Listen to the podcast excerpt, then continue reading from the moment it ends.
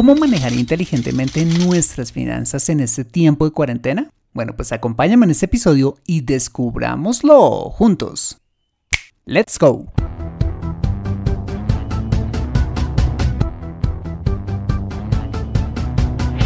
Bienvenido a Consejo Financiero, el podcast de finanzas personales donde aprenderás a manejar inteligentemente tu dinero, salir de deudas tomar buenas decisiones financieras y alcanzar una prosperidad sólida y duradera. Consejo Financiero son finanzas personales prácticas para gente como tú que desean transformar su futuro financiero. Bienvenido a bordo.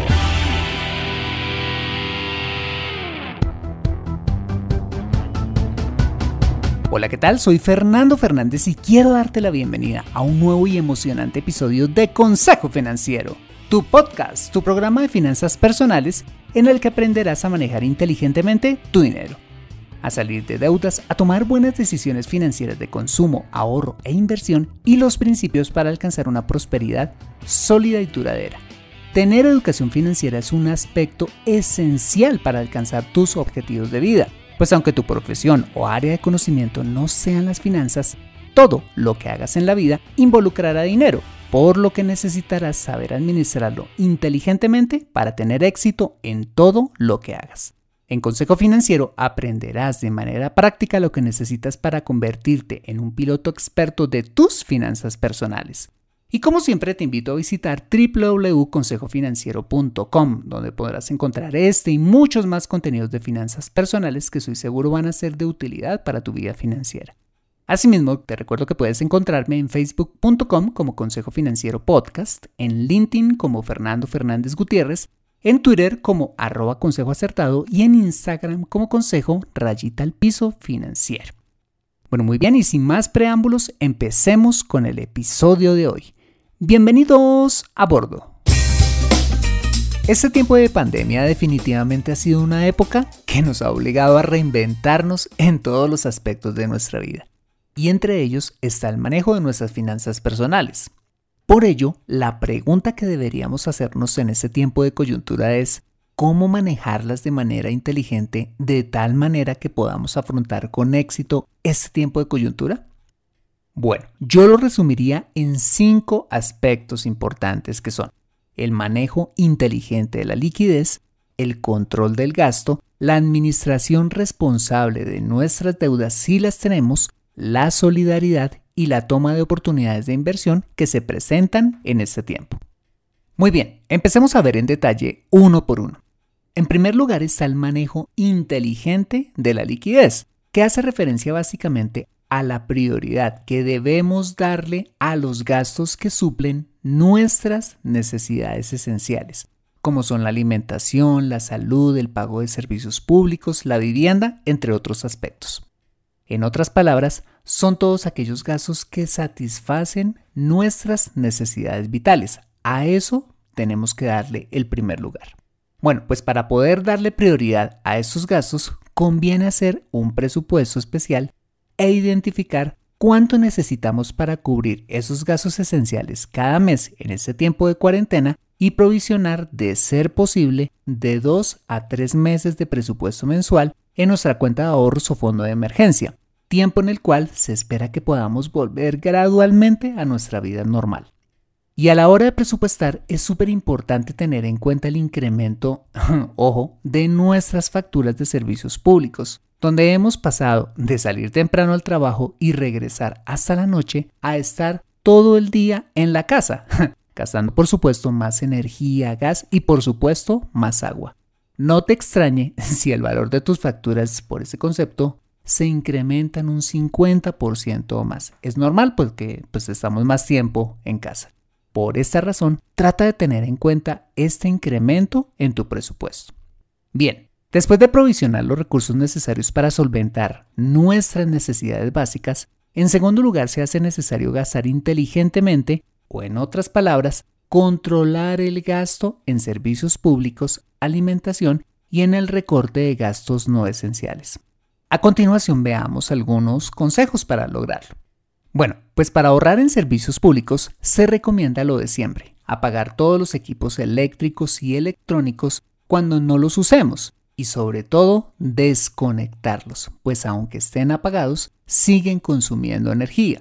Asimismo, se recomienda usar bombillas ahorradoras y apagar las luces de las habitaciones en las que no estés, pues en Latinoamérica tenemos la costumbre de tener prendidas todas las luces de la casa sin ser necesario.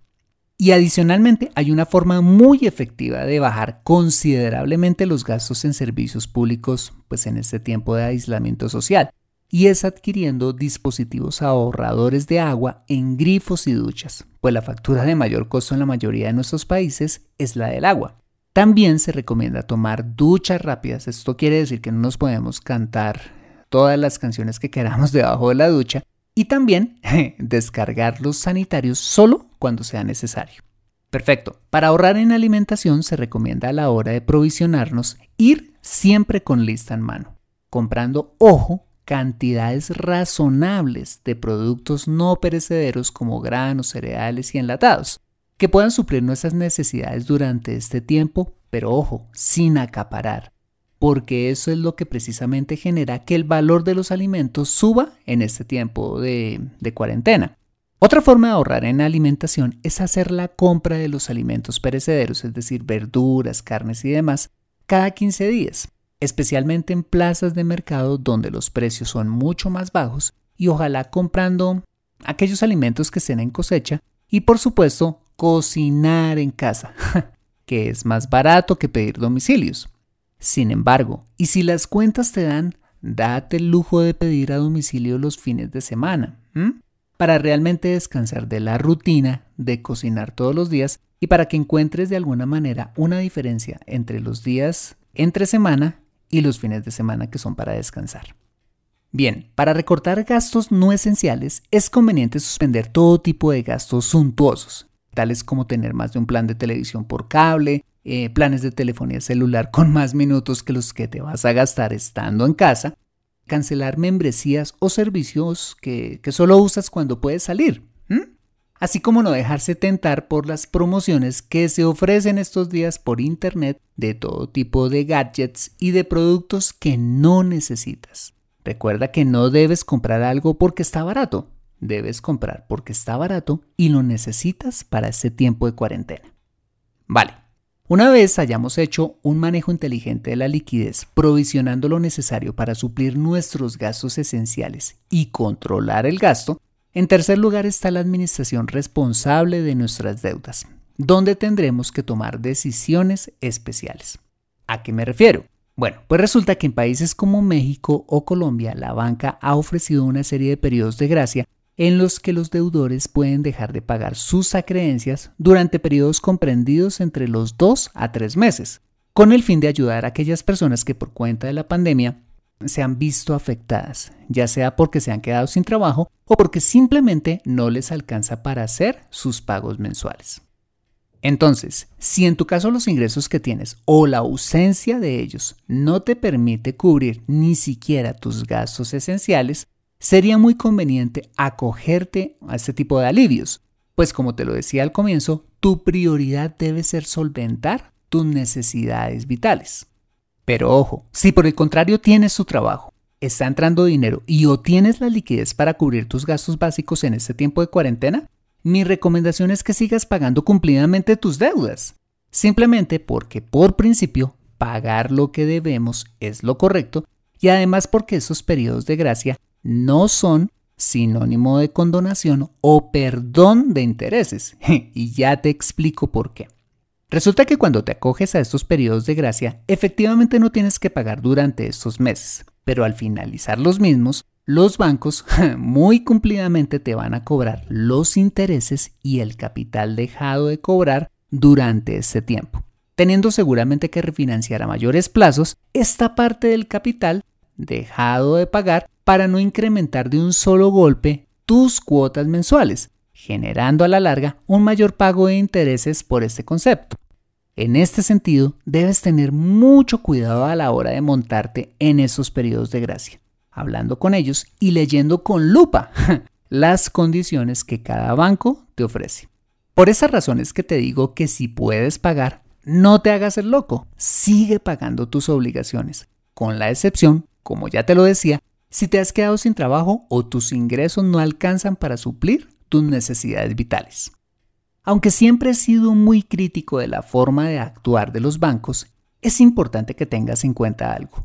La economía en su conjunto es un ecosistema, donde éste necesita del sector financiero y a su vez los bancos necesitan de nosotros para mantener sana su cartera de créditos. Bueno, pues cuando pagamos nuestras deudas a la banca puntualmente, estamos contribuyendo a la estabilidad tan necesaria de la economía en estos tiempos de crisis. Ahora bien, con eso no te estoy diciendo que endeudarse sea bueno, a menos de que sea para comprar vivienda. Esta recomendación te la doy si vienes con deudas y estás pagándolas, no para justificar el endeudamiento como una forma de vida o para que uses el crédito en este tiempo de cuarentena. No. Acompáñame después de ese mensaje donde veremos los dos aspectos que nos faltan para llevar con éxito nuestras finanzas personales en ese tiempo de crisis. La solidaridad y la toma de oportunidades de inversión que se presentan en este momento. Ya regresamos. Me siento atascada en mi vida financiera y no sé por dónde empezar. Quiero ahorrar para la universidad de mis hijos, pero no sé dónde hacerlo. Me gustaría invertir en fondos de inversión, pero no sé dónde ni cómo. Deseo tener un seguro de vida, pero no entiendo del tema. Quisiera planear mi jubilación, pero no tengo quien me asesore. Si vives en Colombia y este es tu caso, no te preocupes, ve a www.consejofinanciero.com slash asesoría guion al medio financiera y solicita la asesoría que requieres en forma personalizada. Consejo Financiero, mejor educación financiera, mejores decisiones. Regresamos a Consejo Financiero. En la primera parte de este episodio vimos que el manejo inteligente de la liquidez controlar el gasto y llevar una administración responsable de nuestras deudas son los tres primeros aspectos para manejar inteligentemente nuestras finanzas en este tiempo de cuarentena. Vale. En cuarto lugar está la solidaridad. Como lo veíamos recientemente en el episodio número 131 de este podcast, este es un tiempo donde debemos ser generosos, en especial con esas familias que no tienen lo suficiente para cubrir ni siquiera sus necesidades básicas y que están en situación de vulnerabilidad por el tema de la pandemia y además por no poder salir a trabajar. Y aunque quizás estés a ras en este momento para cubrir tus gastos básicos, te invito a que hagas un esfuerzo y saques un pequeño porcentaje para ayudarle a una familia que esté en necesidad. Y si en tu caso tienes un buen colchón financiero y tu situación financiera es buena, mira, no dudes en ser tan generoso como puedas. Tu aporte, sea el tamaño que sea, sea grande o pequeño, puede marcar la diferencia en la vida de una familia que tiene muy poquito o quizás no tiene nada para vivir. ¿Vale? Y finalmente, en quinto lugar, esta es una época para tomar o aprovechar las oportunidades de inversión que se están presentando en este momento. Quiero recordarte que tiempos de crisis siempre serán tiempos de oportunidad. ¿Oportunidad en qué? Oportunidad de invertir en el mercado de valores. Resulta que por cuenta de esta crisis el valor de las acciones ha disminuido considerablemente, bajando hasta un 40%, lo que representa una gran oportunidad para aquellas personas que tienen liquidez y no la necesitan en el corto plazo. Muchas personas con frecuencia me llaman a preguntarme en qué es bueno invertir. Bueno, pues esta es la época en que los inversionistas inteligentes salen a comprar acciones. ¿Para qué? para comprarlas baratas y venderlas caras cuando han recuperado su valor y han generado una rentabilidad adicional. Si por ejemplo compraras una acción que hoy se ha desvalorizado el 30% y la conservaras por 3 años, es muy probable que al cabo de este tiempo la acción haya recuperado ese 30% y haya rentado digamos un 15% adicional. Eso significa que al invertir a precios muy bajos hoy mañana te habrías ganado un 45%, sumando la recuperación más la rentabilidad adicional que haya generado la acción. Atractivo, ¿no? Mira, cuando todo eso pase y la economía se empiece a recuperar, te vas a acordar de mí. Las acciones van a empezar a subir y no quisiera que más adelante pasara el tiempo y no aprovecharas la oportunidad si tienes la liquidez para hacerlo. Si te animas a invertir en acciones, es muy importante la asesoría de alguien experto en la materia, que te diga en qué sectores y en qué tipo de empresas invertir. Si te animas, puedes escribirme a fernando.fernandez.consejofinanciero.com para recibir sin costo una asesoría personalizada.